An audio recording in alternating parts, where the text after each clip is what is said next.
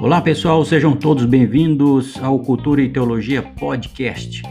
E no episódio de hoje nós vamos ter um bate-papo com o pastor e doutor Carlos Augusto Vailate sobre teologia bíblica, com indicação de vários livros nessa área. Então está imperdível, fique conosco até o final.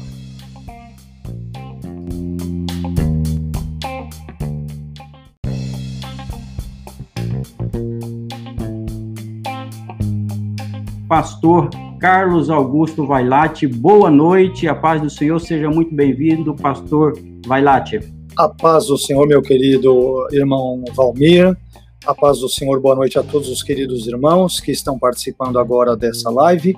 Obrigado, viu, meu querido irmão Valmir, pelo convite, uh, pelo carinho, pela lembrança. E eu espero, nesses nossos breves minutos, tentar contribuir de algum modo quanto às perguntas, questões e temáticas levantadas hoje que envolvem a teologia bíblica. Então, muito obrigado pelo convite. Bom, doutor Carlos Augusto, estamos muito honrados pela sua participação aqui. É, Vailate, que tem uma, uma participação aí, tem várias obras publicadas e tem sido um dos grandes especialistas aí nessa área de teologia bíblica e muitas pessoas estavam bem ansiosas por, por essa live, né? Alguns já estão aqui falando que o Vailate é uma grande referência, então ficamos muito uh, alegres com a possibilidade de poder participar aqui eh, dessa, dessa live. E, a, e, o tema de hoje, Vailate, é sobre teologia bíblica, né? Então nós vamos aqui percorrer, nós vamos eh, fazer um bate-papo bem informal, mas o objetivo nosso aqui é, além de contribuir com a temática, que é trazer é, perguntas e também respostas sobre teologia bíblica, o nosso propósito é informar e trazer orientações aos nossos queridos irmãos, a pastores, a teólogos e aqueles que estejam estudando, ou cristãos em geral, é, nessa área de referência. E nesse caso, a teologia bíblica. Muito bem, é, já para nós começarmos, é, Pastor Vailate, começando aí já com uma com aquela discussão bem bem simples para depois nós avançarmos. Como é que nós podemos definir o que seja teologia bíblica? Ok, uh, Valmir. A teologia bíblica é uma disciplina que ela, eu diria que busca resumir e apresentar o ensino de um livro bíblico em particular, ou da Bíblia eh, toda em termos gerais, a partir dos dados fornecidos pelo próprio texto escriturístico, e não a partir de categorias de pensamento contemporâneas ou filosóficas que sejam uh, impostas, digamos, sobre o texto bíblico. Nesse primeiro momento, se o irmão me permite, seria interessante nós mencionarmos para as existem que a teologia como um todo ela se subdivide, segundo os estudiosos, em geral, em pelo menos quatro áreas. A teologia bíblica, propriamente dita, que é o assunto da nossa conversa hoje, a teologia histórica, a teologia sistemática e a teologia prática. É, a teologia bíblica, pelo menos é, em termos bem gerais, ela vai estudar os textos sagrados a interpretação do mesmo ou dos mesmos, né? E as suas teologias. Então, disciplinas como as chamadas línguas originais, hebraico e grego, exegese, hermenêutica, e, é, introdução ao Antigo e Novo Testamentos e teologia do Antigo e Novo Testamento são disciplinas estão debaixo uh, ou dentro do guarda-chuva, debaixo do guarda-chuva chamado teologia bíblica. Depois nós temos outras áreas, né, para não ser muito prolixo aqui, eu estou falando mais da teologia bíblica, depois nós temos os desdobramentos da mesma na teologia histórica, na sistemática e, por fim, na prática. Né? Então, a nossa ênfase, a teologia bíblica, ela vai eh, justamente buscar extrair temas conceitos sobre Deus, sobre o seu relacionamento com a criação, com todo o seu entorno, a partir dos dados fornecidos pelo texto bíblico. Por isso que o nome é teologia bíblica. Ela parte das Escrituras, compostas de Antigo e Novo Testamentos. Ela busca deduzir suas ideias, extrair, obter os seus principais temas a partir do próprio texto bíblico. Ela não parte de, um, de uma abordagem inversa, isto é, começando-se por temas uh, em geral, filosóficos e assim por diante, depois procura na Bíblia textos prova para validá-los. O caminho é inverso. Começa-se com a Bíblia, desenvolve-se, termina-se com a mesma, sendo ela a fonte uh, de todas essas pesquisas e abordagens. É, pastor Vailate, nós poderíamos dizer já que a teologia bíblica ela utiliza de fato o texto bíblico, né, o buscar a compreensão do texto bíblico. Sim. Agora fazendo aqui uma, uma uma pergunta já capciosa, ela podemos dizer que das da discussão teológica ou das divisões teológicas, ela talvez seja a parte mais importante? Olha, você está querendo me colocar numa, numa enrascada, viu, Valmir? Deixa quando nós nos encontrarmos é, pessoalmente, quando eu for para o Mato Grosso, te encontrar aqui em São Paulo, você vai ver só. Mas vamos lá. É, a sua pergunta é muito importante. Eu sou suspeito, não quero legislar em causa própria, porque a, a teologia bíblica tem sido é, é, o meu objeto de estudo já há mais de uma década, né? Eu tenho me concentrado nessa área. É, eu diria com todo o respeito do mundo às demais áreas bíblicas, que também tem relação com a Bíblia, é evidente, né? Mas que a teologia bíblica, é, sem medo de errar, é mais importante do que todas as outras áreas, porque ela fornece matéria-prima para o trabalho nas demais áreas. Quer dizer, sem a teologia bíblica, você não tem teologia sistemática, não tem, evidentemente, teologia histórica e muito menos a teologia prática. Então, tudo começa com as escrituras com os textos, entenda-se, uh, hebraicos e aramaicos no Antigo Testamento e gregos no Novo, e a partir dos estudos dos mesmos e dos conceitos e temas sugeridos pelos mesmos, pela Bíblia, uh, é que nós podemos, e só então daí em diante é que nós poderemos ter os desdobramentos para as outras áreas. Então, respeitosamente, uhum. a teologia bíblica, sem sombra de dúvidas, é a área mais importante de todas, todos esses arcabouços teológicos, embora todas elas, evidentemente, sejam importantes. Por, por exemplo, antes de, eh, do irmão dar prosseguimento, por exemplo, é, vamos entrar na questão da trindade a, o nome Trindade, obviamente, não aparece na Bíblia em nenhum momento. Ele é um desenvolvimento tardio, a partir do segundo, terceiro séculos e tudo, é que você tem um desenvolvimento com Tertuliano e tudo, né? Ora, mas se eu depender só da teologia bíblica, por exemplo, para entender conceitos teológicos como a Trindade, eu já me verei em apuros, entendeu? O que eu estou querendo dizer com isso? Deixa eu fazer as pazes aqui, né? A teologia bíblica depende, em certo sentido, guardadas as devidas proporções da teologia sistemática e vice-versa. Mas se for escolher efetivamente, digamos, quem veio primeiro, a galinha ou o ovo, eu diria que a teologia bíblica é a que fornece matéria-prima para todas as demais áreas. Sem ela, não há teologia de jeito nenhum. Pastor Bailate, é, e de fato, né, eu também parto desse pressuposto que a, a teologia bíblica ela trabalha diretamente com, com o texto bíblico e tem essa preponderância, sem desconsiderar, é claro, a importância dessas outras áreas teológicas. Fazendo uma reflexão um pouco agora no, na discussão teológica um pouco mais abrangente, você consegue identificar se é, é, em algum momento, seja mais recentemente ou historicamente, a teologia bíblica ela foi, ela tenha sido deixada de lado, privilegiando-se mais a, a, teologia sistemática? Você, você identifica algo, algo dessa natureza? Olha, a sua pergunta é muito boa, muito importante. É, é, eu diria que identificar precisamente, Valmir, é, é, difícil, né?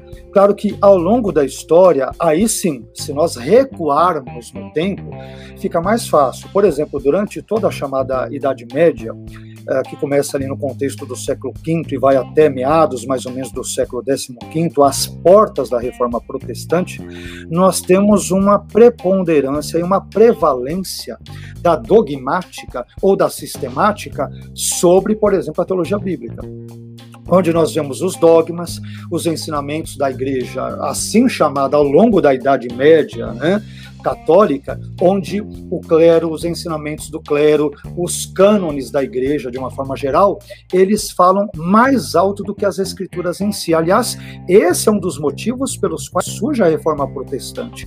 E com um dos seus axiomas, o sola escritura, para fazer frente a esses elementos dogmáticos e buscar submetê-los ao escrutínio das escrituras e não o contrário, ou seja, a igreja é serva da escritura, não senhora dela. Né? O clero, os bispos, os líderes, uh, uh, eles são ou deveriam ser servos da Bíblia e não seus senhores. Então, Uh, eu diria que na Idade Média nós tivemos muito disso, muito desses elementos. Né?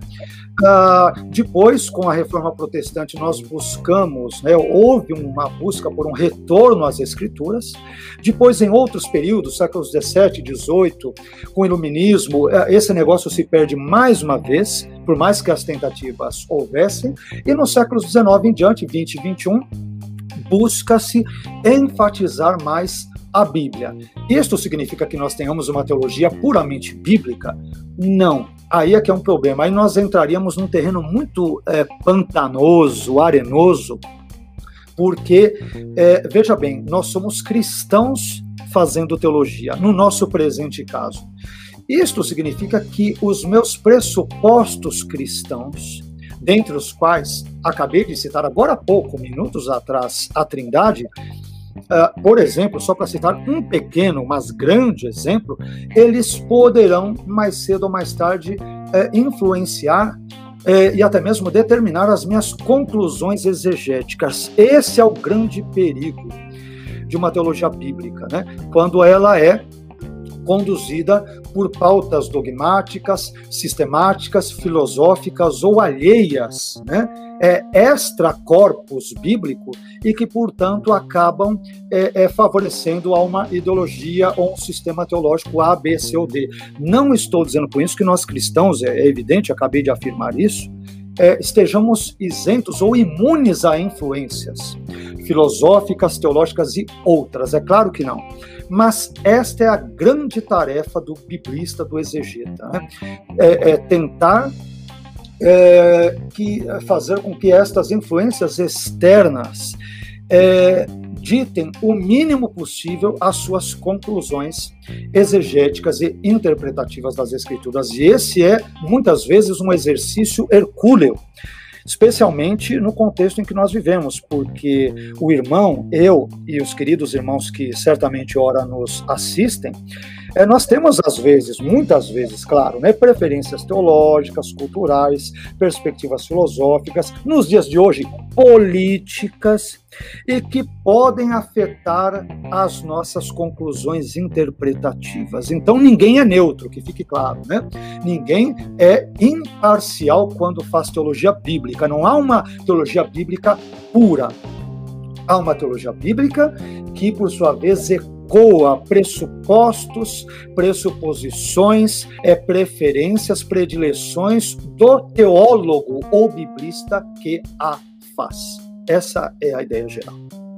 Muito bem, que excelente explanação inicial daqui do pastor Carlos Vailate, nos apresentando aí, então, a discussão sobre a, não somente a importância da teologia bíblica, mas também que a própria teologia bíblica ela vai partir de alguns pressupostos. E isso é interessante, né, Vailate? Até para nós colocarmos aqui as bases, nós estamos com uma boa audiência nesse momento, as pessoas já estão comentando aqui, e não significa dizer que, que seja uma teologia bíblica ou que se valha do texto bíblico diretamente, ela também não, este, não esteja é, é, isenta de erros, né? Tanto que nós vamos olhar que historicamente a, a, o dogmatismo é, fez e trouxe alguns prejuízos para a história da igreja cristã, a sistematização, a racionalização é, das doutrinas bíblicas, mas também a, a, própria utilização de métodos equivocados na interpretação das escrituras também podem levar a um academicismo e até mesmo uma, uma descrença é, no divino, ou seja, o problema não está somente na teologia filosófica, na teologia sistemática, mas o perigo, né, por conta do coração humano, parece rondar também a própria teologia bíblica quando ela não se vale de uma, de uma teologia exegética adequada, né? Correto, Valmir, você mencionou muito bem. Uh, o que acontece? É, a teologia não é inerrante. Teólogos não são inerrantes. Inerrante e infalível nos seus autógrafos hebraicos, aramaicos no Antigo Testamento e gregos no Novo, é a Bíblia. Ponto. A Bíblia é inerrante. Entendemos nós que não possui, ela não contém erros de nenhumas espécies de quaisquer naturezas, é, inclusive históricas e científicas, nos seus autógrafos. Isto quer dizer que as traduções contêm erros? Contém aos montes, claro. Teólogos erram, erram para chuchu. Teólogos não são inerrantes, não são infalíveis. A, a teologia é, é, ela tem que ser entendida como um instrumento que deve glorificar a Deus, como todas as demais áreas e facetas da nossa vida.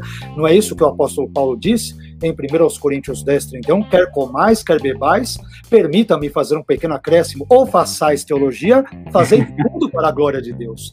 Então, se a nossa teologia não honra a Deus, não o glorifica, é, essa teologia é uma teologia inútil. É? E muitas vezes nós defendemos determinadas teologias, talvez alguns determinados bezerrinhos de ouro gospel, que mais glorificam a personagem do teólogo do que o Deus do teólogo e o Deus da história, o Deus da igreja. Então, é, é, a teologia não é inerrante nem infalível. Todas as teologias têm os seus lados obscuros, os seus buracos negros, aquele seu ponto cego, como nós temos no carro, né? Quando nós olhamos, de repente passa aquele motoqueiro, bateu no, no retrovisor, alguma coisa, nós nem percebemos, demos uma barbeirada. Toda teologia tem o seu ponto cego, não é uma teologia perfeita porque ela, ela é criada, desenvolvida por homens, por mais que tementes a Deus e piedosos, como você muito bem colocou, é, é, pessoas profundamente afetadas pelo pecado. Então, o pecado afetou todas as áreas da nossa vida, e por que não dizer os nossos pensamentos e reflexões teológicos e teológicas também? O que não quer dizer que não possa existir uma teologia bíblica também, eu não sou cético, né? Ou agnóstico quanto a isso. Há sim uma teologia bíblica. Quando? Quando ela reflete o caráter das Escrituras. Às vezes erramos, erramos. Então, inerrante é uh, a Bíblia, as Escrituras nos seus autógrafos. Teólogos podem errar e teologias podem errar também. Então, o irmão colocou isso de forma muito apropriada, entendo eu. Muito bem, então vamos lá, né? Daqui a pouco nós vamos voltar com essas questões fundamentais ainda de teologia bíblica, mas lembrando que nós estamos aqui nessa live no Top 5, geralmente o nosso entrevistado ele, ele é convidado para falar dessa temática que é a temática de referência, hoje teologia bíblica, e ao mesmo tempo indicar cinco obras que ele considera importantes nesse assunto. E para isso, o pastor Vailate também trouxe aí cinco indicações para nós, que daqui a pouco nós já vamos apresentá-las, aliás, logo na sequência. Mas Vailate, Explica para nós aí, foi Sim. como é que foi o critério que você escolheu? Foi difícil chegar a essas cinco obras? Qual foi o critério que você adotou aí para para selecionar cinco obras? É, primeiramente, eu selecionei as cinco obras porque você me solicitou as cinco obras. Né? Claro que, mas para ser bem franco, você me solicitou inclusive mais se depois eu desejasse. Né? Perfeitamente. Mais do que cinco, né? Nós temos mais do que cinco uh, obras de teologia bíblica, é, é, eu confesso que eu as selecionei. É, claro, eu sou professor de teologia bíblica, primeiramente, diga-se aqui, há, há, alguns bons anos, há mais de 10 anos, né? É, então, é claro que essa escolha, ela envolverá o meu subjetivismo.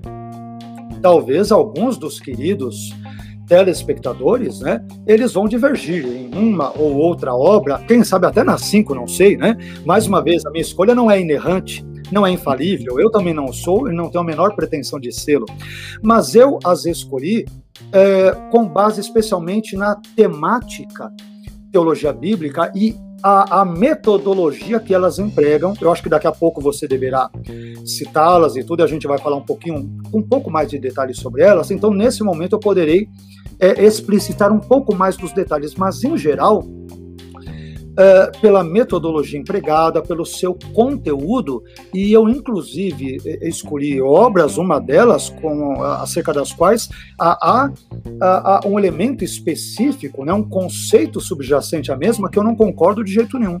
Mas a citei porque admito que ela tem relevância e impacto no meio acadêmico, embora não concorde necessariamente com a metodologia dela, mas reconheço que ela é empregada em muitos seminários e é seguida por muitos dos nossos irmãos. Então eu respeito profundamente isto, embora discorde de tal metodologia ou de tal conceituação por trás da mesma. Daqui a pouco a gente falará um pouco mais sobre isso. Muito bem, feita, feita essa explicação aí pelo pastor Vailate, é exatamente o propósito é esse, né? Que, obviamente, o pastor Vailate leu muito mais de 5, 10 obras dessa área, e a ideia é realmente colocá-lo numa situação que é escolher essas cinco que são de mais maior referência, que de algum modo. Colocar numa saia justa, colocar numa saia, saia, justa. Eu estava querendo encontrar essa, essa expressão, você é a saia justa aqui do nosso entrevistado, né? Bom, então nós já vamos é, para o top 5 e o pastor vai lá que vai explicar que não necessariamente foi por grau de importância, mas na sistematização que eu preparei aqui, eu vou pedir para que ele já assim apresente. Opa, desculpa, aí, vai lá, Tchê. Ei, ah, essa primeira obra que o nosso querido Valmir está mostrando, do John Goldingay, Teologia Bíblica, publicada pela Thomas Nelson. É, é, por que, que eu escolhi esta obra como uma das cinco referências que me foram solicitadas sobre teologia bíblica? Essa obra do Goldingay, ela é é importante porque ela não se detém apenas na teologia do Antigo Testamento, embora o Golden Gate seja mais versado no AT. Ela busca englobar o Antigo e Novo é, Testamentos. Ela abrange a teologia bíblica como um todo, abrangendo AT e NT. Além disso, o, o Golden ele divide essa obra em sete tópicos: a pessoa de Deus, a sabedoria de Deus, a criação de Deus, o reinado de Deus, o ungido de Deus, os filhos de Deus e as expectativas de Deus. Então ele busca estruturar temas com base nos textos bíblicos, a partir, né, partindo do AT até o NT, é, abarcando, abrangendo a Bíblia como um todo. Então é uma teologia bíblica no sentido de ele tentar trabalhar temas que ele julga relevantes para a teologia bíblica e que são é, inspirados ou subtraídos das próprias escrituras. Daí a importância desta obra. É, é só um detalhe: o John Goldingay ele é um estudioso britânico, tradutor do Antigo Testamento e também, não sei se ele uh, desempenha esse ofício hoje ou não, mas também é um clérigo anglicano. Além disso, ele é um professor emérito de Antigo Testamento na Escola Teológica do Fuller Theological Seminary, na Califórnia. E, portanto, é uma pessoa que tem todas as credenciais para é, trabalhar o assunto. Essa obra é super indicada. Curiosamente, você a colocou no item 5. Eu a coloquei em termos de né, é, do 5 a 1 um, de maior importância no item 2, quer dizer, ela só perdeu para o primeiro, tá? Mas só para a gente especificar aqui. Uma, uma pergunta, vai lá, alguém pode, pode, pode fazer, com certeza fazem bastante para você, você é um conhecedor dos, dos originais, né? você é um estudioso principalmente do, do, do hebraico. É, qual que é o, o, grau de importância, é um tema que é muito comum no estudo da teologia, qual que é o grau de importância é, o conhecimento das línguas originais para a teologia bíblica? Já vou perguntar bem diretamente para você nesse sentido, porque é uma pergunta que é reiterada, né? Eu diria que esse grau de importância é 100%, é total. Prova disso é que se hoje nós estamos aqui participando dessa live, é porque os textos originalmente escritos em hebraico, aramaico e grego foram traduzidos em algum momento para o português. Aí já está a resposta mais clara da importância. Quer dizer, nós somos frutos disso. Alguém se debruçou sobre ah, os textos nas línguas originais, hebraico, aramaico e grego, os traduziu, alguém depois, evidentemente, pregou isso. Isto foi sendo recebido de ancestrais por ancestrais, passado adiante, até que, olha só, nós aqui no século XXI. Então, a importância é total. Porque é, é, Deus não se nos auto-revelou originalmente em português. ele o fez em três línguas antigas, hoje mortas. Eu digo mortas porque o hebraico falado hoje em Israel é o hebraico moderno e não bíblico. O grego falado hoje na Grécia é o grego moderno e não bíblico. Né? O aramaico hoje praticamente se perdeu, ele subsiste, entre aspas, por meio de uma forma modificada que envolve o siríaco. Então, é, porque Deus quis se auto-revelar por meio dessas línguas, nós devemos, portanto, estudá-las.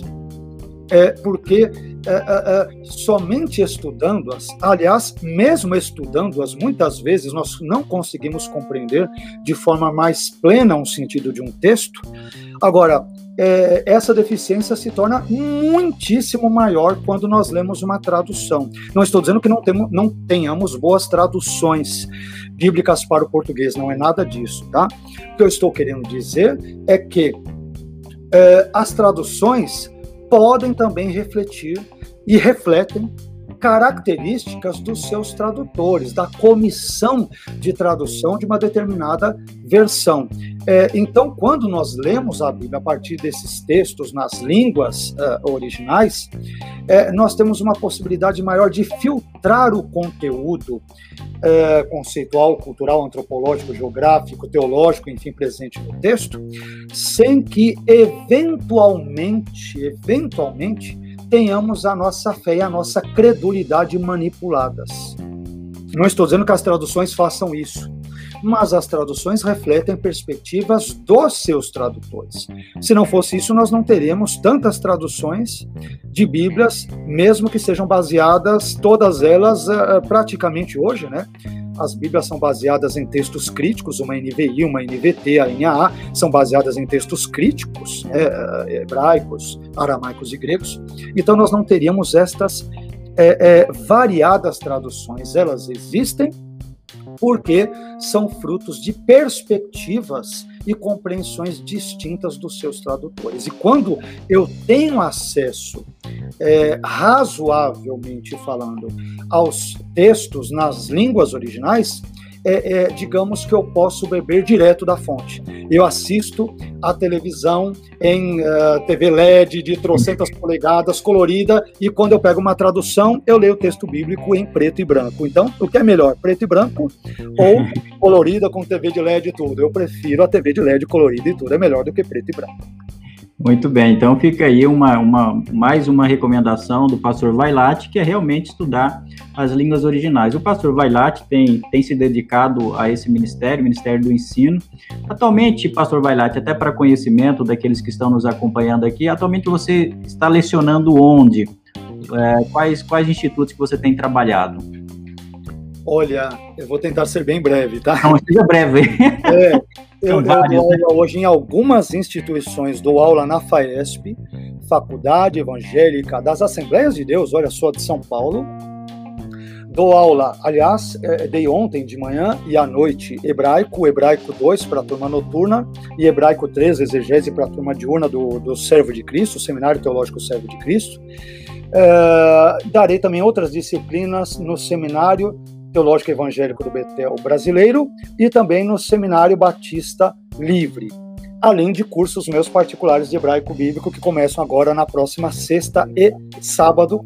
Já temos duas turmas formadas e quem ainda quiser se inscrever eventualmente, nos procurem depois aí nas redes sociais, no Messenger, de repente no meu e-mail e outras coisas, nós podemos dar maiores informações. Perfeito. Então depois nós podemos trazer maiores informações desse curso aí que você mencionou, porque nós temos aqui alguém na audiência que disse que vai fazer o seu curso já, inclusive. Opa! Então tem pessoas falando que já serão seus, seus alunos aí. Então vamos lá para mais uma obra aqui, que, indicada pelo pastor Vailate, aí está, né?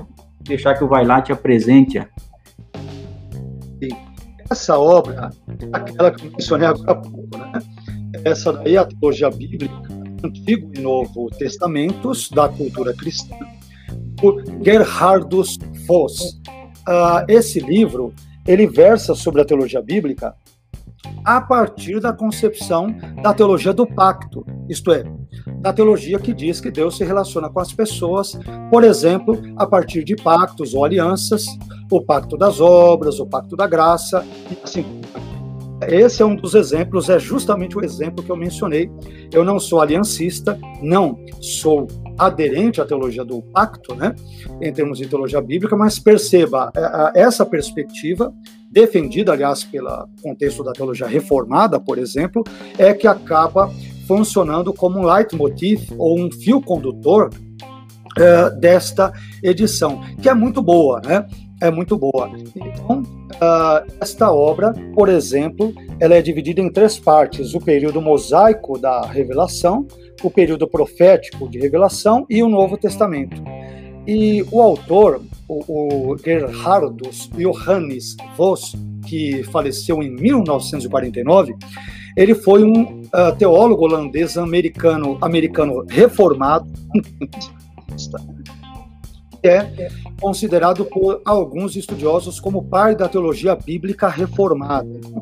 Eu quem nos acompanha sabem, eu não sou uh, reformado, claro, né? Eu sou convictamente arminiano. Somos, aliás, né? Somos. É, nem por isso somos melhores do que ninguém, diga-se de passagem, nem tampouco piores também. uh, mas a obra do Vosa é muito boa, ela é boa. Embora eu não seja aderente à sua metodologia pactualista, né? Discordo de alguns elementos, mas, assim, é uma obra clássica, muito bem escrita, muito bem pesquisada. O, o Voz era um senhor teólogo, né, um senhor biblista, né, para ser bem, bem franco e honesto, de modo que essa obra é recomendável, especialmente, em que pese ser antiga, né, já uma obra antiga, mas ela é, é muito bem pesquisada, especialmente para aqueles que uh, buscam ler a teologia bíblica, se é que este seja um expediente, digamos que adequado, né, em, em vista de tudo que eu disse até agora, a partir dos óculos da teologia do pacto.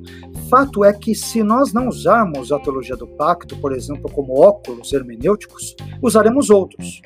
Usaremos eventualmente óculos pentecostais, eu estou dando exemplos bem genéricos, né? E que não se aplicam apenas à teologia bíblica.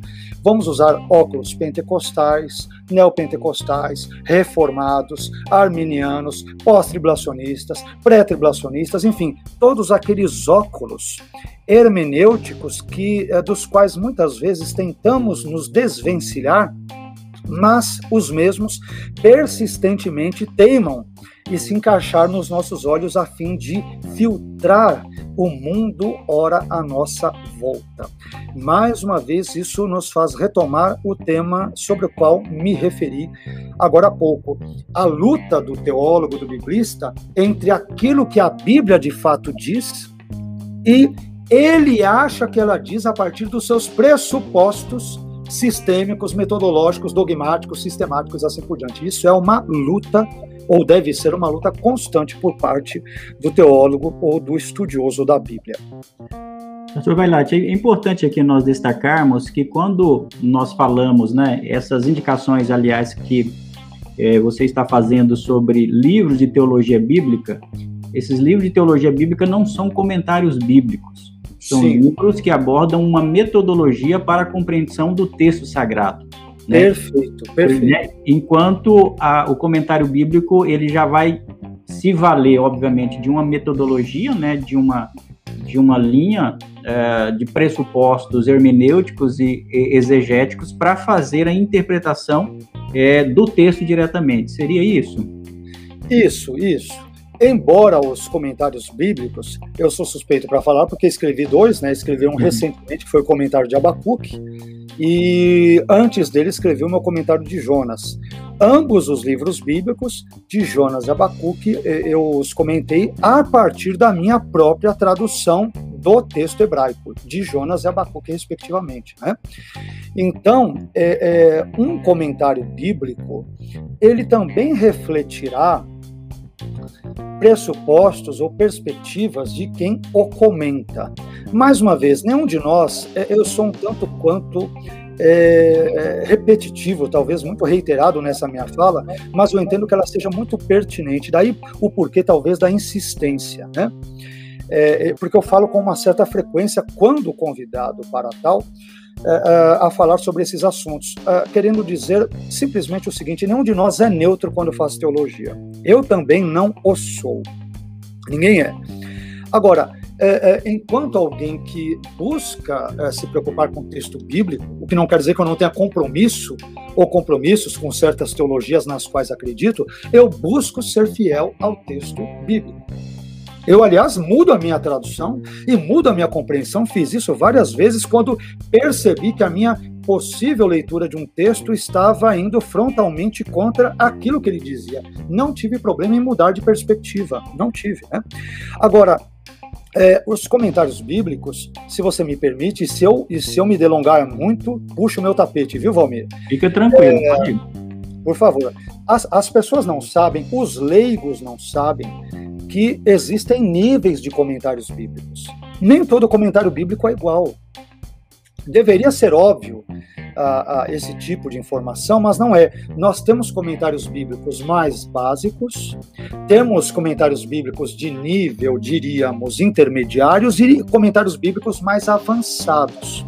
O que é, de forma bem geral, tá? Eu não quero tomar muito tempo nesse assunto, embora ele seja pertinente, porque muito importante. é a bíblica, né?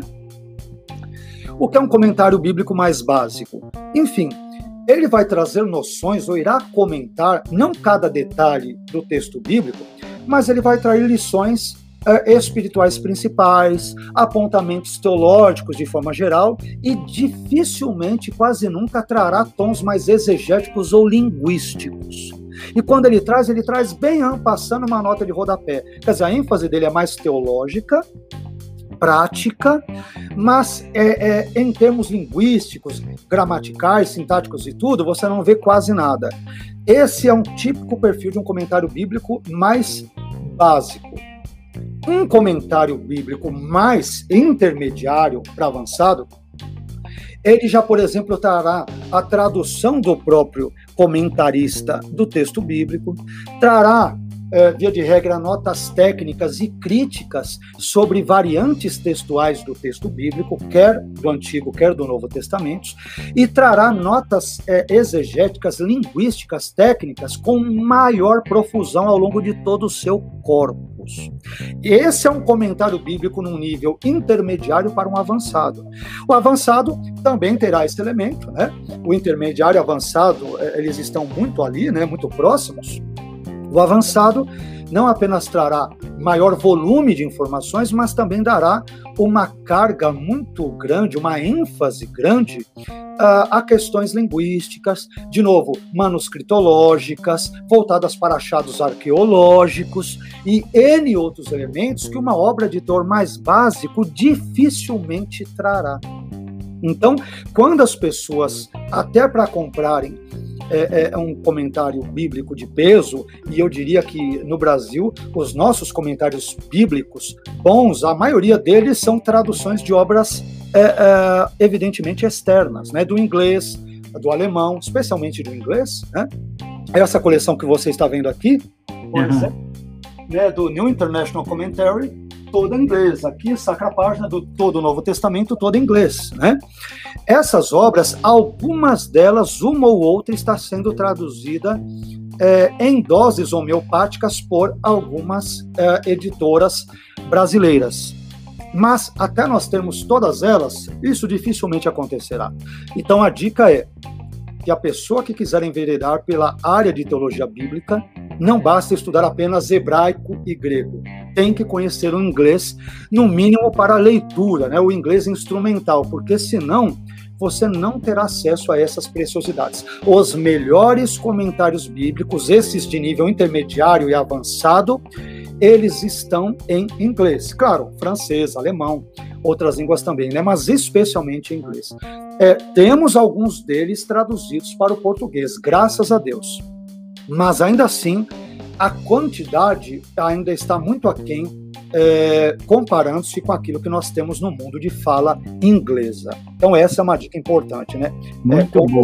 analisar os comentários. Os comentários bíblicos não são todos iguais. Então, pesquise bem quem é o autor, quem escreveu, dê uma folheada, se ele tem um conhecimento naquela área, não tem, ele traduziu, não traduziu, é técnico, não é, só tem teologia, só tem homilética, o que que traz aquele comentário bíblico. E aí você vai saber ponderar e avaliá-lo. Esse comentário é básico, é muito basicão, ele é legal só para uma pregação, mas não dá para usá-lo num nível acadêmico, num nível de erudição, ou eu posso, com esse comentário, alçar voos mais profundos na compreensão bíblica. Então, é, que as pessoas se atenham a isso. E o leigo, claro, é, ele não tem obrigação de saber, mas é, isso ocorre com frequência. As pessoas não sabem distinguir os comentários bíblicos. Né? Muito bem, dicas valiosas aqui pelo pastor Vailate. E as pessoas que estão nos acompanhando aqui, alguém já está pedindo, indica um comentário bíblico de nível elevado. Espera aí, hoje nós estamos Opa. falando diretamente, espera aí. Hoje é teologia bíblica, se tiver um espaço ao final, nós vamos para algumas recomendações, mas se não der tempo, podemos agendar, caso o pastor vai lá tenha agenda para falar só sobre comentários bíblicos, mas se der tempo, fica aí até o final que temos muita coisa ainda para falar aqui. Estamos aprendendo bastante com o pastor Vailate, que é um exímio é, pesquisador nessa área, escritor também. Ao final, eu vou apresentar as obras que o pastor Vailate escreveu, as mais recentes, inclusive. Acho que eu acabei esquecendo de Abacuque, mas as obras que você deve conhecer e adquirir. E agora sim, nós vamos para mais uma indicação do pastor Vailate. Aí está, eu ficou aqui na minha separação, na minha na minha, é, na minha sequência, no top 3, esse livro aí, Teologia do Antigo e Novo Testamento, pela Academia Cristã, Pastor Bailate. Ótimo. Esse livro está no meu número 1. Um. Olha número só. Um. Então aí. Esse é, é a medalha de ouro, né? Esse é o top 1. Top 1, top 1. Então esse top 3 é 3 em 1, entendeu? É 1, né? Então, é, a obra Teologia do Antigo e Novo Testamento, Questões Básicas no Debate Atual, do Gerhard Hazel. É, essa obra, por que eu a coloquei no, top, no topo 1?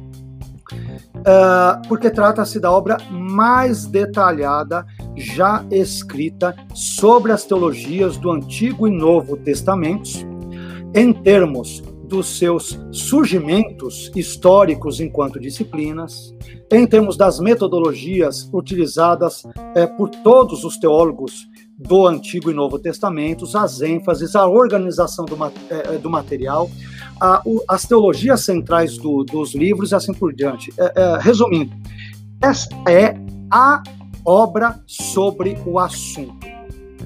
Teologia é, do Antigo e Novo Testamento. Uma curiosidade, para vocês verem que eu não sou nem um pouco né, é, preconceituoso. Se tem um reformado, Gerhardus Voss, vocês sabem quem é Gerhard Hazel? Ele foi um teólogo adventista, adventista do sétimo dia. Né? Ah, então, o Hazel, que faleceu em 94, foi um teólogo adventista que chegou a ser deão do Seminário Teológico Adventista do Sétimo Dia na conceituada Andrews University, né, nos Estados Unidos. Então, esta obra é muito, é, é muito bem pesquisada, é o estudo mais exaustivo já produzido por alguém, por um teólogo, Uh, de novo, em que pese as suas perspectivas do Hazel, tá? Que nós não as vemos no texto. Então, ele é um teólogo sério, sério. Então, ele trabalha todas as metodologias que existem, todos os tipos de abordagens que você imaginar como se fazer uma teologia do Antigo e Novo Testamentos, ele aborda todas elas e faz uma crítica erudita a todas elas. É um trabalho exaustivo e assustador de meticuloso e de tão bem feito que é. Então, uma obra que eu a estudei quando eu fiz o meu mestrado, e foi a partir de então que eu tomei conhecimento da mesma, e desde então eu a indico e sempre a uso nas minhas aulas inaugurais, especialmente na primeira ou nas duas primeiras aulas de teologia é, bíblica, especialmente do Antigo Testamento, que tem sido a minha ênfase, mas eu trabalho com o Novo Testamento também bastante. É, é uma obra que eu sempre indico. Então, ela é, ela é muito, muito boa. Então, o que você imaginar de obras em inglês, em alemão, em espanhol, sobre teologia bíblica, metodologias, tudo, o Hazel pesquisou tudo que você possa imaginar.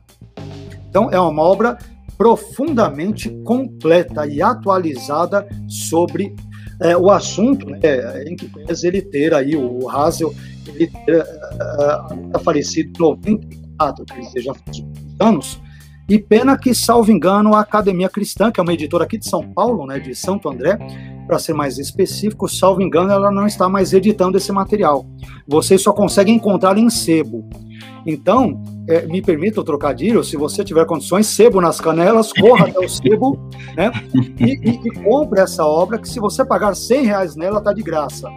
Porque é a obra é, é, por excelência sobre todas as questões metodológicas, debates, é, os pressupostos que estão por trás da discussão da teologia do AT, do NT. Há um centro na teologia do AT, do NT, pergunta que todos os teólogos bíblicos é, fazem. É, o Hazel trabalha com maestria e profunda erudição uh, e, e sem deixar ele se esforça ele sem deixar que os seus pressupostos teológicos influenciem na sua é, é, conclusão ali. Então é uma obra super recomendada, top 1, tá? Medalha de ouro.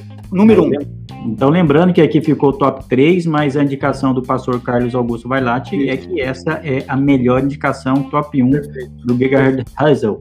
Teologia do Antigo e Novo Testamento, questões básicas no debate atual. O papo aqui está muito bom. Quero aproveitar também e recomendar aqui o Instagram do pastor Carlos Vailate, tá aí, arroba Carlos Vailate.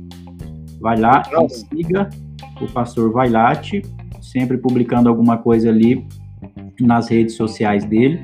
Aproveite também esse momento, dê o seu like aqui nesse vídeo, porque assim uh, o YouTube acaba impulsionando para outras pessoas assistirem e também não deixe de se inscrever nos nossos canais na no, na, no canal da Academia Teológica e também no meu canal Cultura e Teologia.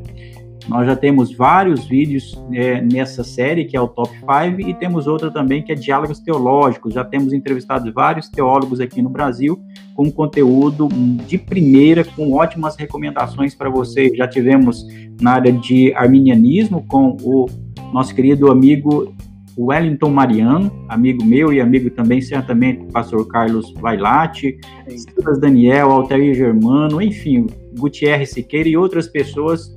Todos esses vídeos estão disponíveis no canal Cultura e Teologia. Então, nos ajude, dê o seu like e se inscreva no canal. E agora nós vamos para mais uma indicação. Aí está, pastor Vailate, diga aí para os nossos uh, internautas que estão nos acompanhando, que obra é esta? Uh, essa do top 2 eu coloquei no meu, uh, na minha escadinha no item quinto. Não porque não seja importante, né? Mas uh, veja bem, nós temos um dicionário de teologia bíblica. É importante porque toda a área do saber, o irmão sabe muito bem porque o irmão trabalha na área do direito e tudo. Cada área do saber humano, ela possui uma linguagem toda sua, uma linguagem que lhe é peculiar. Isso não é diferente dentro da teologia e ainda é, é, num aspecto subtópico da teologia, nós temos a teologia bíblica, como eu mencionei no início, quatro áreas, né? Teologia bíblica, teologia histórica, teologia sistemática e teologia prática. Nós estamos no primeiro, né, na, na teologia bíblica. Ora, por que eu elenquei essa obra? Porque ela é importante? Porque ela simplesmente vai nos dar os verbetes, mais de mil páginas, nos os verbetes uh, sobre os mais variados temas da teologia, além de trazer no final artigos específicos sobre temas teológicos distintos importantes para a teologia do AT e do NT. É, e aí, o T. Desmond uh, Alexander, ele é professor de estudos bíblicos e diretor de pós-graduação no Union Theological College, em Belfast, na Irlanda do Norte, um dos autores. Ele também foi professor de estudos semíticos na Queen's University e também foi e é, né, pesquisador do Pentateuco. Então é uma pessoa que trabalha com Bíblia. O seu coautor, que é o Brian Rosner, ele é um estudioso cristão, curiosamente de origem judia, e que é especialista em Novo Testamento, no apóstolo Paulo e tal. Então, são autores gabaritados que escrevem sobre o assunto, trabalham esses verbetes muito importantes para conhecermos uh, uh, esse intrincado mundo terminológico e complexo da teologia bíblica e de todas as demais áreas do saber, né, mas particularmente da teologia bíblica, de modo que uh, conhecer essa terminologia usada academicamente no contexto internacional é importante para que você possa uh, desenvolver uh, um bom repertório teológico e fazer uma boa teologia bíblica. Por isso que foi escolhida por nós aqui. Muito bem, então indicação aí, novo dicionário de teologia bíblica. É, Pastor Vailate, é, geralmente nós observamos na teologia bíblica, né, é, esse, esse contrapeso que deve existir no próprio estudo da teologia, isso se faz presente, né, fazendo essa, essa conexão entre o Antigo e o Novo Testamento. Na teologia bíblica não é diferente, né? É, os dois testamentos para a compreensão da mensagem da revelação divina, porque na verdade a, a teologia bíblica ela trata com isso, né? Trata disso, a revelação, a compreensão da revelação divina. E no estudo também, seja do comentário bíblico ou da própria teologia bíblica, há é também essa necessidade, né, desse balanceamento entre o Antigo e o Novo Testamento. Perfeito, sem dúvida, né? A partir do momento em que nós temos ou cremos em conceitos como o de revelação progressiva, isto é, quando Deus se auto-revela ao longo das Escrituras, é, ele não o faz de uma vez só. Ele não despeja sobre Israel, sobre a igreja, enfim, sobre os povos, é, todos os assuntos ou conceitos sobre com quem ele é e sobre como ele lida com uh, a criação. Isso ele vai dando em doses homeopáticas ao longo dos milênios, não é? Para quem já, quem já teve a oportunidade de ler o Antigo Testamento, creio que de forma geral os nossos uh, queridos telespectadores, né? Percebeu que, por exemplo, temas como a ressurreição é, estão praticamente ausentes nas páginas do Antigo Testamento. Temas como de, o, o, tema do Messias, ele só aparece tardiamente na literatura bíblica veterotestamentária. A, a questão de uma hierarquia entre Satanás e os demônios, você não vê isso no Antigo Testamento, você só vê isso no período interbíblico e no período neotestamentário. E depois dele, é claro, né? E por que você não vê antes? Uh, isso já não existia?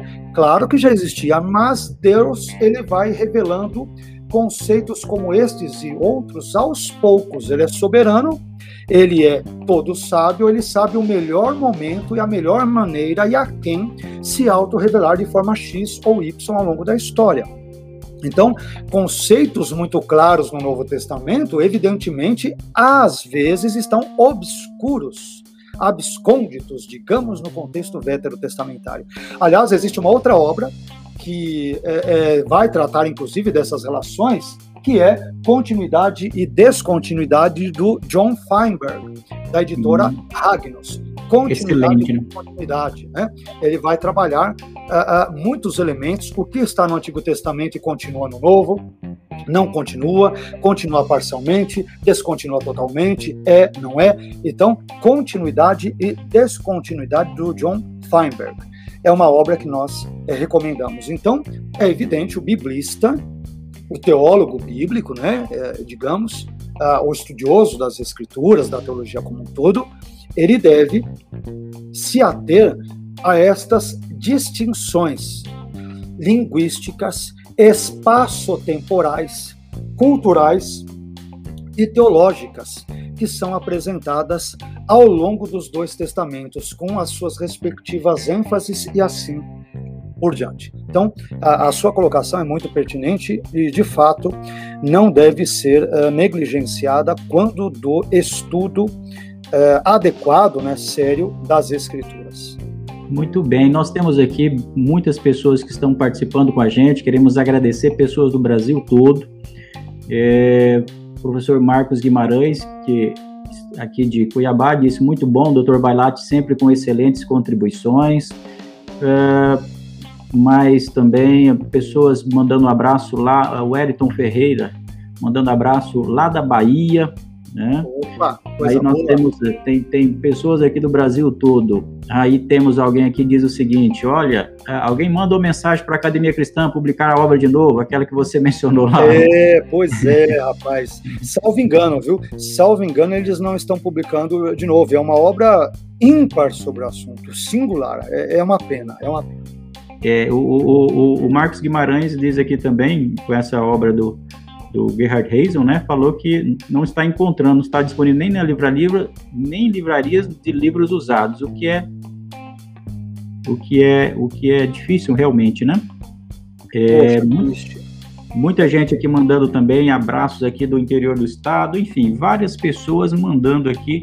Abraços é, a todos. É, exatamente. O pessoal está parabenizando por essa live, a contribuição aqui do pastor Vailate. E agora, vamos, daqui a pouco nós temos mais contribuições, mas temos mais uma obra aqui para apresentar, que é exatamente esta que aí está. Pastor Carlos Vailate. Ok. Esta obra eu a situei no meu top 3, né? O que é teologia bíblica, um guia para a história, o simbolismo e os modelos da Bíblia do James M. Hamilton Jr., da editora Fiel. É, esse livro ele é dividido, inclusive de forma sugerida pelo seu título e subtítulo, ele é, é dividido em três partes principais. A primeira delas, a grande história da Bíblia, segunda, universo simbólico da Bíblia, e terceiro, a história de amor da Bíblia. Então, essa obra irá, ela irá auxiliar o estudante, o leitor, a entender as histórias, os símbolos, os padrões e os importantes temas teológicos que aparecem nas escrituras e que as unificam, né? Fazem essas escrituras distintas, compostas de gêneros literários distintos, de perspectivas distintas, escritas em línguas distintas, serem uma unidade, a qual nós chamamos de Bíblia.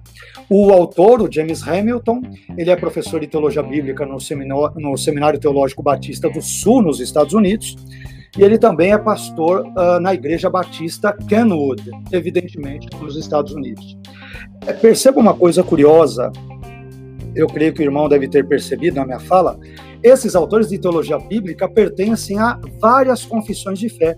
Citei um anglicano, citei um adventista, estou citando um batista, citei um calvinista reformado, né? É, citei outro que vem de uma origem judia Olha que coisa interessante.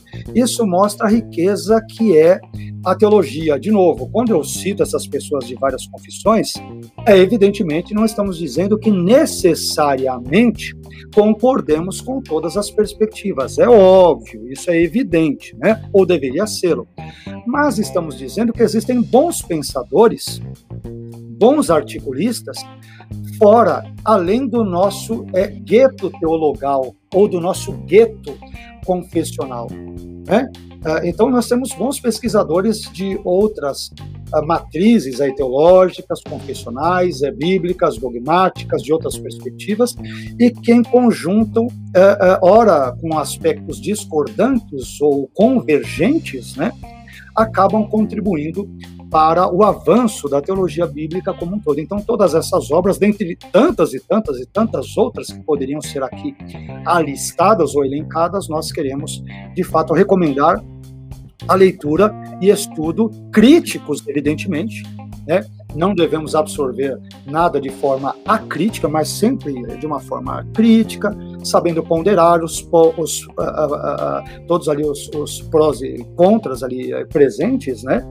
Uh, quanto a este assunto. Então é isso que nós diríamos em termos gerais, uh, meu querido irmão Valmir. Muito bem, acho que essa, essa fala foi muito é, oportuna, como sempre, né? A fala do pastor Carlos Augusto Vailate, ao demonstrar aí essa unidade é, na, da igreja através da, da representação desses autores de diferentes denominações e tradições confessionais dentro da, da teologia cristã o que é importante, né? Isso mostra a catolicidade da, da igreja e da própria teologia. E isso é importante para nós que estudamos teologia, para evitar o sectarismo e também para aprendermos com outras denominações, inclusive católicas, né? Às vezes nós olhamos Perfeito. aí a, a, contribuição que os católicos têm em todas as áreas, seja na área da sistemática, filosófica e também na teologia bíblica, que é fundamental nós, nós também estudarmos. Na área de teologia pentecostal, nós temos alguns nomes, né?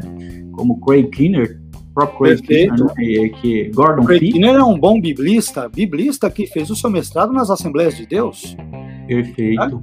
É, e o Craig, Craig Kinner é, um, é, um, é, dentro daquilo que você estava mencionando sobre comentários mais elevados, ele, ele é bem especialista em fazer análise é, contextual, né?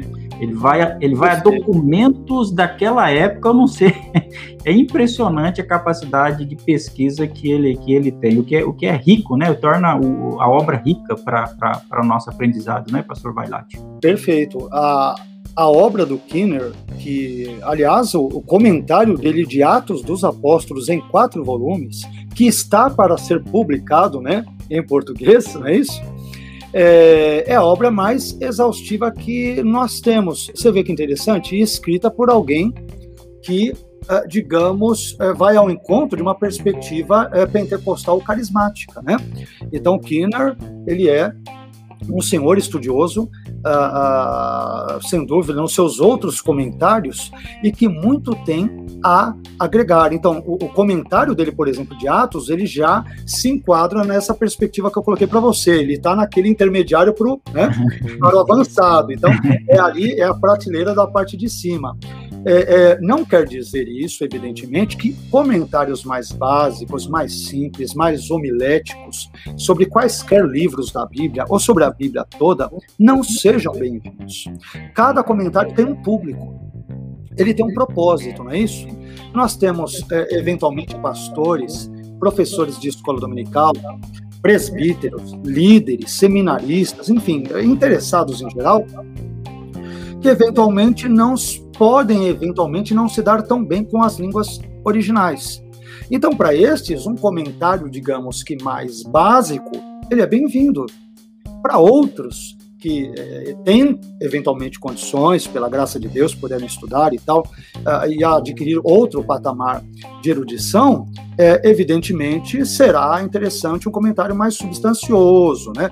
mais técnico, mais crítico, especialmente se for servir de base para, enfim, uma dissertação, um bom livro escrito, uma tese, um artigo acadêmico, né? E até mesmo as suas pesquisas, enfim, o seu aprofundamento das escrituras, né? Então eu entendo que todo todo cristão, não só todo pastor, todo cristão, né? Ele deveria ser um estudioso da Bíblia. Portanto, quanto mais nós conhecermos de Deus, e Deus se nos auto-revelou de forma especial, daí o nome revelação especial, é, por meio de um livro. Então, nós devemos conhecer este livro, que é 66 em 1 ao mesmo tempo, né? Não é como na nossa, no nosso contexto, 13 em 1, mas ele é 66 em 1 só, e que tem essa sabedoria é, é, que nos deixa estupefatos, boquiabertos, essa sabedoria gloriosa, assombrosa de Deus que ele condescendentemente quis nos deixar por meio das Escrituras. Então, se Deus quis falar conosco por meio de um livro, eu creio que seja de bom tom estudarmos este livro. Creio que seja sensato e prudente, como ele mesmo diz no livro dele, meditarmos sobre isso de dia e de noite. Aliás, estamos agora à noite falando sobre o livro dele, né? Então eu creio que é uma coisa importante, né? E glórias a ele por isso. Muito bem, então aí nós temos as indicações do pastor Carlos Vailate. Até esse momento ele já indicou cinco obras e num papo aqui muito produtivo, muito rico.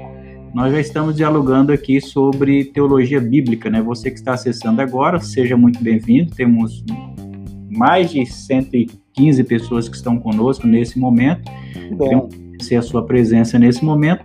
Pastor Carlos Vailate, como você bem destacou, nós já vamos é, caminhando para o encerramento. Foram cinco indicações. Eu quero saber. Ah, poxa vida, vamos lá. Eu quero, mas eu quero saber, né? E aquele, a nossa audiência quer saber se temos algum bônus, né? Se você quer mencionar mais alguma, alguma indicação assim que não necessariamente precisa aprofundar, mas fala, olha, dê uma olhada nesse. Não sei se você quer fazer alguma citação que deixou passar aí de obras. Então, é, uma que eu sugeria mais, é, devido à sua pergunta, né, foi a obra Continuidade e Descontinuidade Perfeito. da Agnus, da, do John Feinberg, que vai trabalhar uh, todas essas questões que envolvem os, os, o relacionamento entre os testamentos, Antigo e Novo Testamentos. Aliás, essa obra é uma que havia sido uh, deixada de ser publicada e voltou a ser publicada, eu creio que meio que recentemente, coisa de um ano, um ano e pouco, salvo engano. Né? Então, uma obra que eu indicaria é, e salvo engano, não sei se interessa, pessoas perguntaram sobre um comentário bíblico bom em português. Eu não Exato. sei se você quer abordar ou não. Pode ser? Vai então, lá. Olha, temos alguns, mas é, é, me permita de novo dizer, temos vários níveis, né?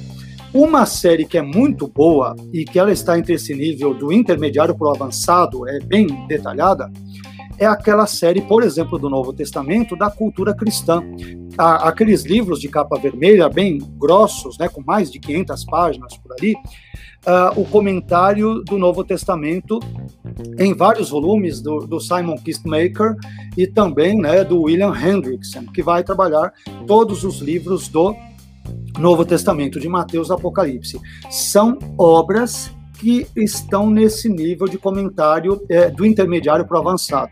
Porque tanto o Hendrickson quanto o Kistmaker, eles vão trabalhar questões exegéticas, o texto grego, às vezes variantes textuais, além de importantes insights pastorais. Então, é, é, é claro, em que pese evidentes inclinações para um sistema é, de pensamento teológico X, em vez de Y, vez por outra anotados nas obras, é evidentemente, de novo, o leitor deve ser maduro para lê-las e para saber é, é separar ali uh, alhos de bugalhos, né? Aquilo que lhe interessa, aquilo que é condizente à sua fé, à sua teologia, à sua perspectiva escriturística, teologal, bíblica, e aquilo que ele, evidentemente, pode descartar. Ninguém absorve uh, pelo menos eu não conheço ninguém que o faça, acriticamente 100% de qualquer obra. Então leiamos uh, com um olhar crítico, crítico no melhor dos sentidos. Não uma crítica eh, nefasta, má, a crítica pela crítica, só porque o sujeito pensa diferente de mim, ah, haha, eu vou criticar. Esse não é um expediente acadêmico. É bem-vindo em nenhum lugar do mundo. E não é aqui no Brasil que seria diferente mesmo entre evangélicos. Então, leiamos obras de pessoas que têm perspectivas distintas, ainda que discordemos das mesmas, como você muito bem mencionou minutos atrás, sobre a questão da catolicidade, é, é, e assim por diante. Vocês viram, eu citei o top 1 da nossa conversa, um autor adventista. Eu tenho é, é discordâncias profundas com o adventismo. Todavia, a, a, a, honestidade intelectual não me permite dizer a ah, tudo que eles escrevem ou produzem uh, uh, está errado, assim como nem tudo que eu produzo ou falo está certo. Né? Que história é essa? Então, é, é, devemos de fato ter um espírito irênico, discordâncias à parte, e aprendamos com aquilo que a, a alteridade tem de melhor a nos oferecer por mais que aquilo venha, evidentemente, destoar do nosso arcabouço eh, doutrinário, teológico, bíblico e tudo. Você não precisa concordar com a perspectiva do outro. Mas não precisa maltratar o outro também porque você discorda dele. Trabalhe de uma forma pacífica, cristã, discordâncias à parte. Muito bem, então a recomendação aí, a indicação do pastor Carlos Vailate, aquela, aquele comentário bíblico da editora Cultura cristã, né? Realmente uma excelente indicação é, para você que está em busca aí de um comentário bíblico que tem uma profundidade e tem uma aplicação. Acho que isso é bem interessante, né? Porque a pessoa que vai vai fazer a utilização de um comentário bíblico, ele precisa saber para que ele vai utilizar, né? Às vezes ele quer realmente para pesquisa, aquele aprofundamento que é fundamental, uma pesquisa acadêmica, mas para o estudo também mais mais abalizado. E, e também a grande maioria daqueles que estudam a teologia, eles querem uma aplicação, né, principalmente para utilizar nas suas exposições bíblicas, né? E quando o comentário bíblico tem esses insights, eles também têm, têm um grande valor, têm uma grande validade, né? Porque eles conseguem fazer aquela captação da, da realidade bíblica, a, apresentando também para para os dias atuais. É, nós temos aqui, pastor Vailate, uma, é uma pergunta, mas eu não sei se é uma pergunta já para nós é, é, quase finalizando aqui, mas antes, depois nós vamos apresentar suas obras. O, o, Diogo, o, o Diogo fala o seguinte: eu, eu, não sei se ele falou aqui brincando, ele falou: seria interessante uma teologia sistemática de Carlos Augusto Vailate. Ai, ai, ai. Poxa vida, hein? É, é, algumas pessoas. Olá, Diogo. Deus abençoe, meu irmão. Muito bem-vindo, viu? Obrigado pelo carinho e pela sugestão. Eu não sei se eu agradeço a tua sugestão ou eu oro, pai, perdoa-lhe porque ele não sabe o que faz, né? Não sabe o que diz. Mas várias pessoas já é, no Facebook, no Instagram, no direct, no Messenger, no meu e-mail, né? Até no WhatsApp. É, é sem exagero, eu recebi mensagens, vai lá, você tem que escrever uma teologia sistemática, né? Eu, olha, ao longo dos meus mais de 20 anos de vida docente, eu já dei tudo que é matéria que você possa imaginar num seminário, né? Claro, com, uh, eu me converti com 19 para 20 anos, uh, uh, portanto, aí agora estou com 47, quase 48, sou convertido há quase 28 anos. Destes, eu leciono há cerca de 22 anos e alguma coisa, 23 anos mais ou menos, né? É, então, já passei, e passeio ainda, é, sobre áreas da teologia sistemática, gosto muito da teologia sistemática, mas permita-me fazer aqui o meu meia-culpa, mas o meia-culpa, como diria o outro, do bem. Hoje está muito em voga, né? Falar sobre o ódio do bem, alguma coisa, só para a gente, entre aspas, brincar com, com a terminologia. Em que pese eu uh, goste bastante da teologia sistemática, eu tenho uma quedinha pela teologia bíblica, não tem jeito. E às vezes as pessoas não sabem, Valmir, e, e essa live é importante até para. Porque, querendo ou não, você sabe, nós às vezes somos, é, é, para não dizer quase sempre, rotulados ou estigmatizados. Né? Exato. Então as pessoas, é, é para o bem e para o mal, né? Não estou dizendo que as pessoas façam isso por mal, não, não é nada disso, né? Mas as pessoas de repente me conhecem como ah, um representante do arminianismo. Ok, é, é, eu não me elegi a tal posto, sou sim um arminiano convicto, ponto, sou. Com, com muita alegria, né? Mas é, as pessoas às vezes não sabem que o grande amor da minha vida depois da minha esposa, é claro, né? De Deus acima de tudo, e obviamente, senão depois ela tá vendo essa live, meu amor, Noemi, eu te amo, viu, meu bem? Eu te amo, viu? Ela tá aqui no quarto em cima, depois eu apanho, né? É, claro, Deus acima de tudo, mas amo minha esposa, mas o grande amor da minha vida, e digo em termos literários, é a Bíblia Sagrada. Eu sou um inveterado apaixonado pelas escrituras. E às vezes as pessoas não sabem, a teologia arminiana é algo que vem em segundo, terceiro, quarto plano. Não estou dizendo que ela não seja importante, Claro que é. Mas eu estou dizendo que às vezes as pessoas não sabem é que como eu sou chamado muito para debar, o debate envolve arminianismo. É o programa de TV, vejam só, arminianismo. É o programa na rádio, arminianismo. Então o cara pensa que eu durmo, é, é, é, é acordo, tomo café, chamo até minha esposa de Armínio daqui a pouco, né? Alguma coisa do gênero. E as pessoas não sabem que a minha grande paixão é a Bíblia. Não, não vem em primeiro lugar e nunca veio arminianismo. Você vê que eu escrevi, claro, dos livros que escrevi, e, e, eu sei que você já irá falar é, deles daqui a pouco, mas é, um único livro é que foi mais dedicado a essa temática, porque fui convidado pela editora. É, aliás, você participou também com um dos seus livros, né, desta série, que foi a coleção Arminianismo, que no meu caso você escreveu sobre a graça, não é isso? Uhum. Graça preveniente, eu escrevi sobre a expiação ilimitada. Mas quem prestar atenção no meu livro vai perceber que ele tem uma grande quedinha para as questões bíblicas. Vai perceber que eu dediquei 24 páginas só para falar de Romanos 9. Por quê? Porque qualquer assunto que me dão, eu busco puxá-lo para a Bíblia. Por quê? Porque a Bíblia é a grande paixão da minha vida. Todos os meus livros, quer dizer, os cinco livros que eu escrevi, né? Dois deles são comentários da Bíblia, que eu traduzi diretamente dos textos hebraicos. Por quê? Porque eu amo a Bíblia. Meu manual de demonologia queria que você falasse sobre ele. Ele é resultado de uma dissertação sobre Marcos 5, 1 a 20, traduzida a partir do texto grego, a partir da Bíblia. As Dez Pragas, Abertura do Mar, minha tese de doutorado, que envolveu recortes de traduções do texto hebraico de Êxodo 4 a 14, texto da Bíblia. Então, a minha, a, o grande amor da minha vida é um negócio que se chama Bíblia, palavra de Deus.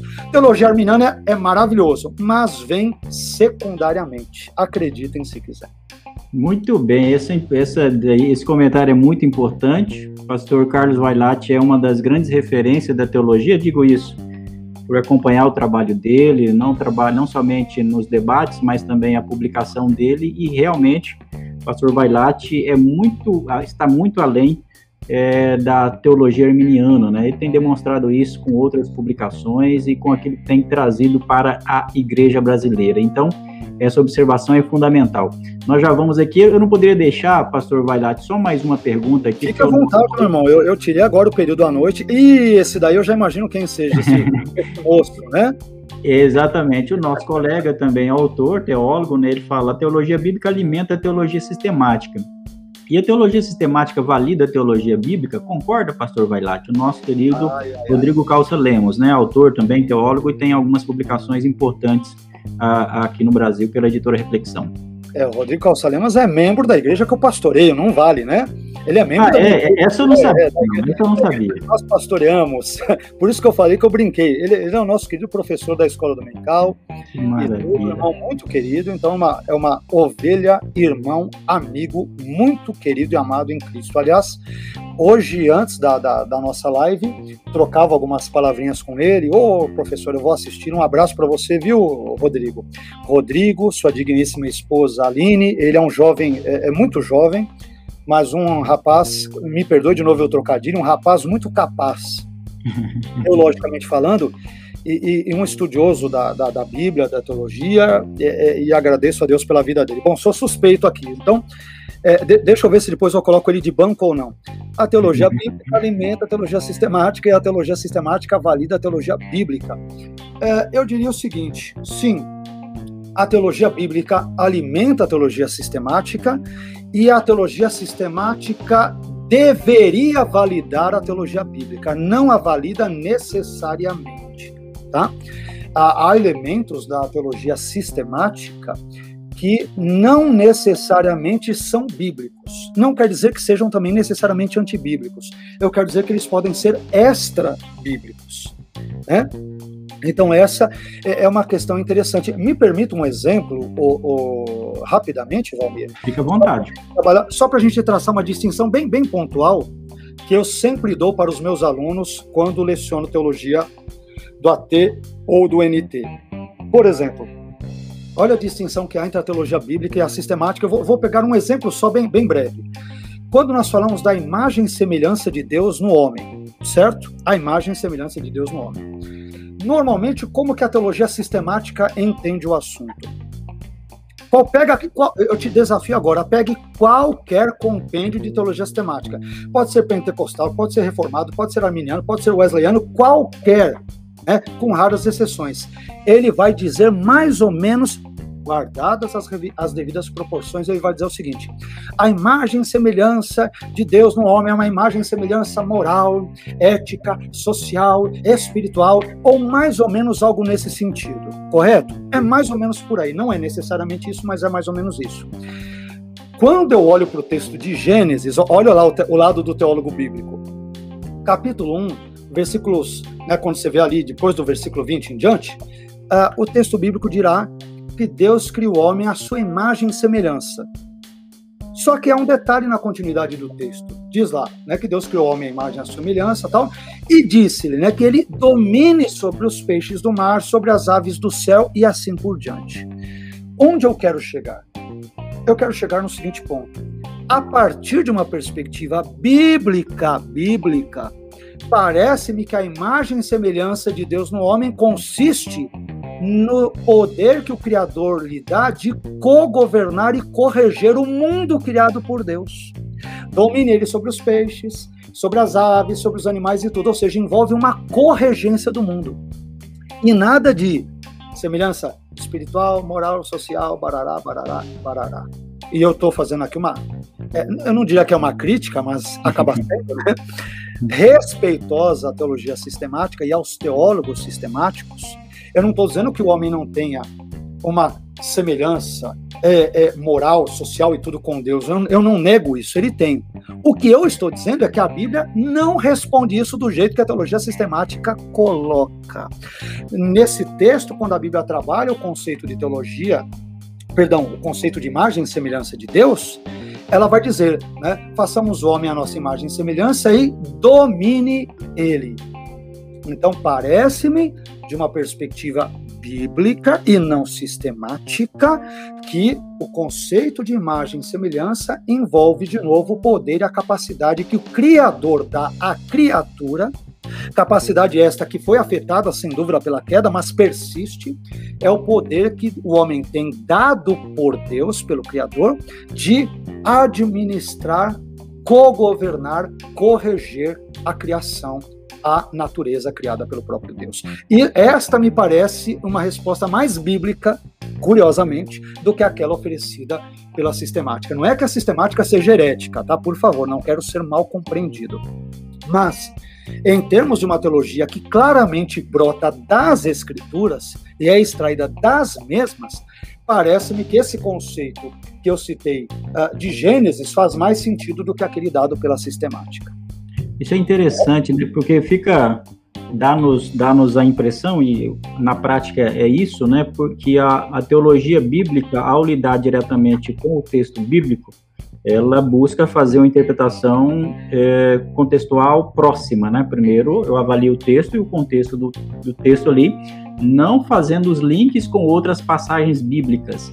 E o teólogo sistemático, e não só o teólogo sistemático, mas aquele que tem a mentalidade formada pela, formatada pela sistematização, a, o primeiro passo que ele faz é ele olha a imagem aqui, a expressão imagem aqui, estou falando desse caso da imagem, mas olha um tá texto aqui, vai em busca de um outro texto nas escrituras para tentar explicar aquele, quando na verdade o primeiro passo da teologia bíblica é realmente entender o contexto próximo ali para depois para análise remota, não é, pastor Vailate? Perfeito, Valmir. Você vê, a sua colocação foi, foi simples e certeira. Qual é um dos perigos aos quais um teólogo sistemático incorre? Não estou dizendo que todo teólogo sistemático faça isso, tá? Não estou generalizando. Mas ele incorre. E vez por outra ele comete esses erros. É justamente, você colocou muito bem, é, é, é, trabalhar os temas que ele propôs na sua teologia sistemática, Deus, Cristo, homem, soteriologia e barará, barará, barará. É, a partir desses temas e tudo, e muitas vezes, é, sem generalizações, repito, muitas vezes desconsiderando o contexto imediato da passagem. Me permita usar um, um exemplo muito simples mas que eu vejo teólogos bons errando com esse exemplo, não vou citá-los evidentemente aqui, mas as pessoas depois podem pesquisar. Eu vou dar um exemplo dos mais simples, mais simples, que aliás tem a ver até com um dos meus livros, que é Jonas capítulo 2, versículo 9. Quando Jonas é, quer ainda nas entranhas do grande peixe, quer, logo depois de ter saído de lá e refletindo sobre aquilo que lhe ocorrera, ele vai dizer a seguinte expressão, muito mal compreendida, pessimamente compreendida por muitos cristãos, né? inclusive por gente grande aí, né? por teólogo conhecido. Quando Jonas diz, a salvação pertence ao Senhor. A expressão hebraica, Yeshua Ladonai, ou seja, a salvação ou o livramento é do Senhor. Muitas pessoas, você já deve ter ouvido isso, pregadores de multidões, aquela coisa toda e tal, eles vão é, fazer alguma coisa, alguma referência soteriológica, e me refiro aqui à doutrina da salvação mesmo, salvação da, da alma, né, do pecado, da ira de Deus, né, do inferno, aquela coisa toda. Eles citam esse texto de Jonas 2,9. Jonas 2,9 não se presta né, não deve ser citado, né, pelo amor de Deus, não cite na sua obra de teologia sistemática em nenhum lugar Jonas 2,9 como uma referência, uma alusão à salvação eterna. Ele não trata disso. Jonas 2,9 está tratando de um livramento físico ele está dizendo, quer nas entranhas do peixe, quer um pouco depois de ter saído de lá e refletindo sobre o livramento que Deus lhe dera, é, parafraseando o profeta, ele vai dizer: Olha, só Deus é que pode me tirar desse enrosco, do interior desse peixe. O livramento vem do Senhor, só Deus é que pode me livrar. É isso que diz o contexto. Daquela oração sálmica. Então, quando você usa Jonas 2,9 para dizer, tá vendo, meus irmãos, ah, aí eu já ouvi até alguns, e com todo respeito, né? Enfim, é, eu não queria citar, mas enfim, é, é, indiretamente, tá vendo como a salvação é obra de Deus, ela é monergista, pelo amor de Deus. Jonas não está falando, Jonas 2,9, de monergismo, sinergismo ou de salvação da alma, está falando de livramento físico. Ponto. Né? É, é, agora, o capítulo 3 de Jonas é outra história. Os ninivitas se arrependem e aquela história toda. Agora, Jonas no interior do peixe, e respeitando-se o devido contexto, ele fala de livramento físico. Aliás, vou dar outro dado, se me permite brevemente.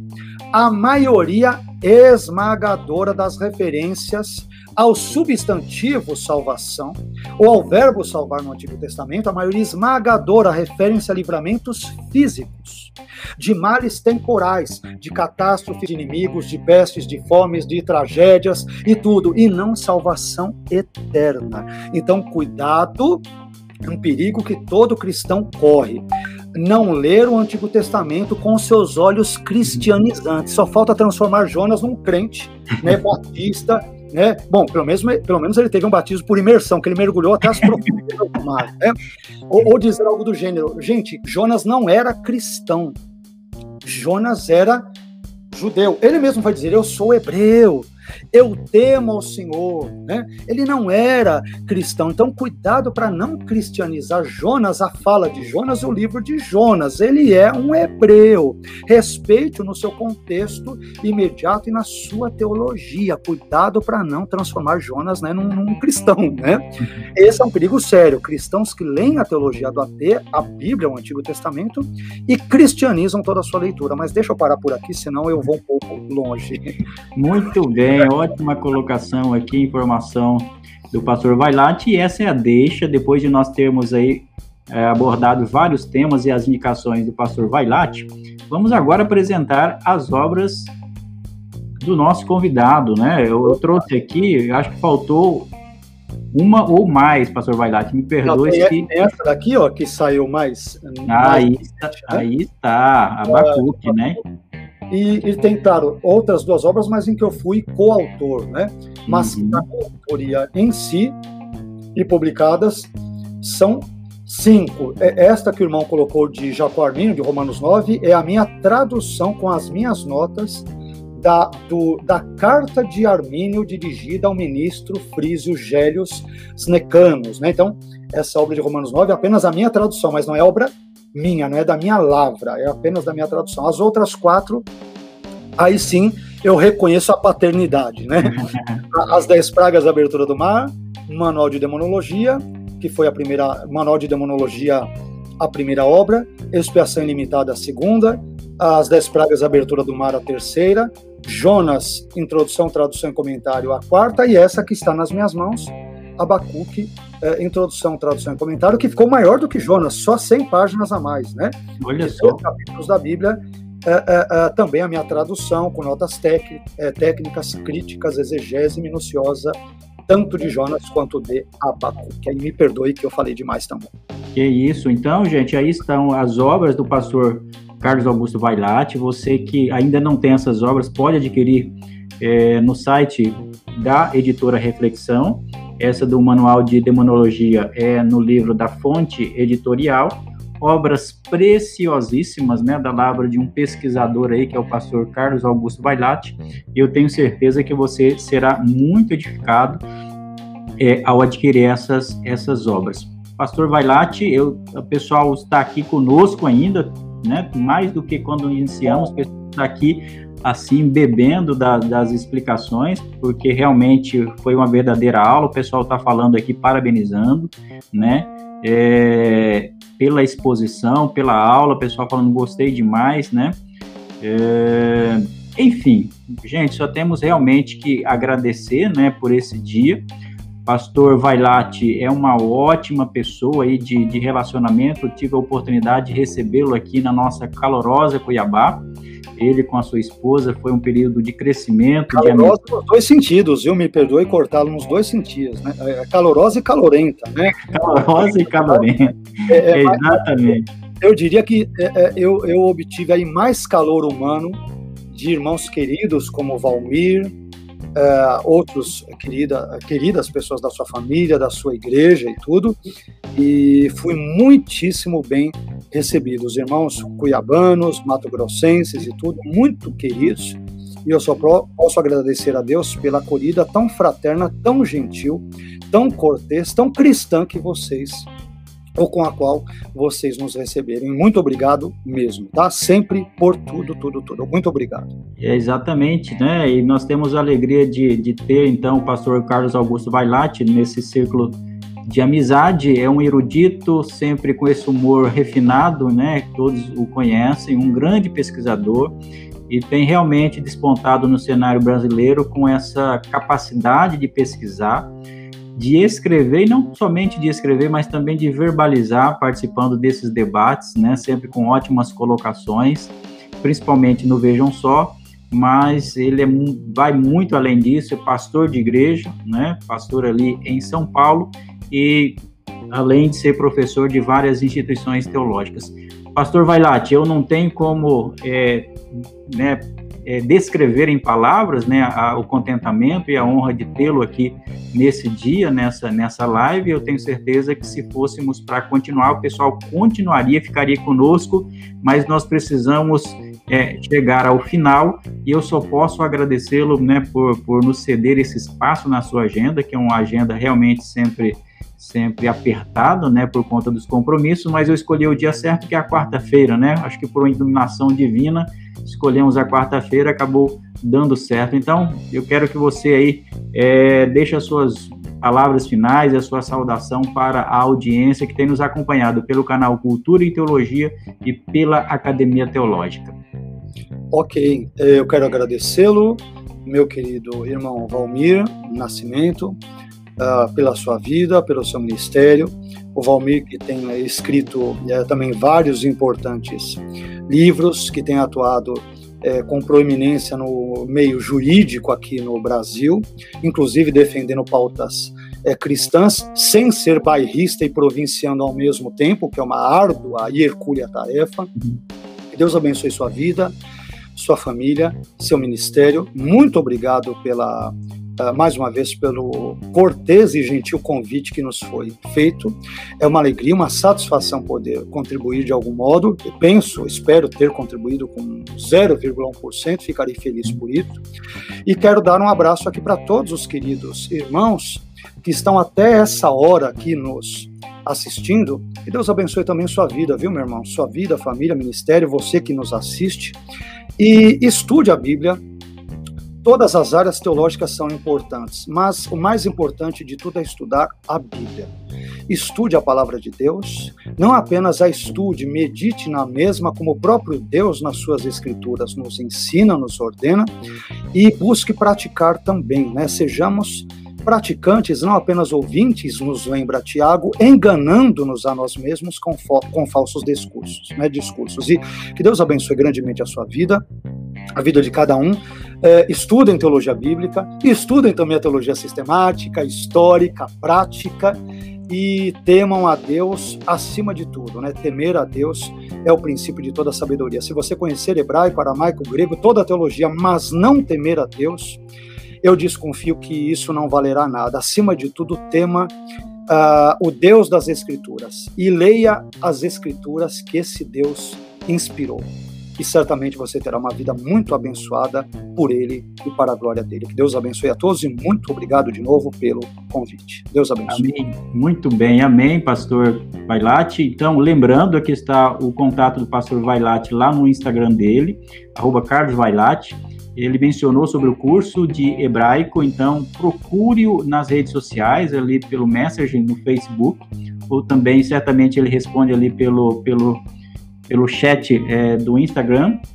É, participe desses cursos que são ofertados pelo pastor Vailate, que são cursos riquíssimos. Eu tive a oportunidade de aprender com ele quando ele esteve aqui e dispensa maiores comentários sobre a capacidade dele. Então, mais uma vez, muito obrigado. Inscreva-se nos nossos canais Cultura e Teologia Academia Teológica para você acompanhar as nossas lives e as publicações que nós temos trazido aqui para vocês. Deus abençoe a todos uma ótima noite e até o nosso próximo encontro.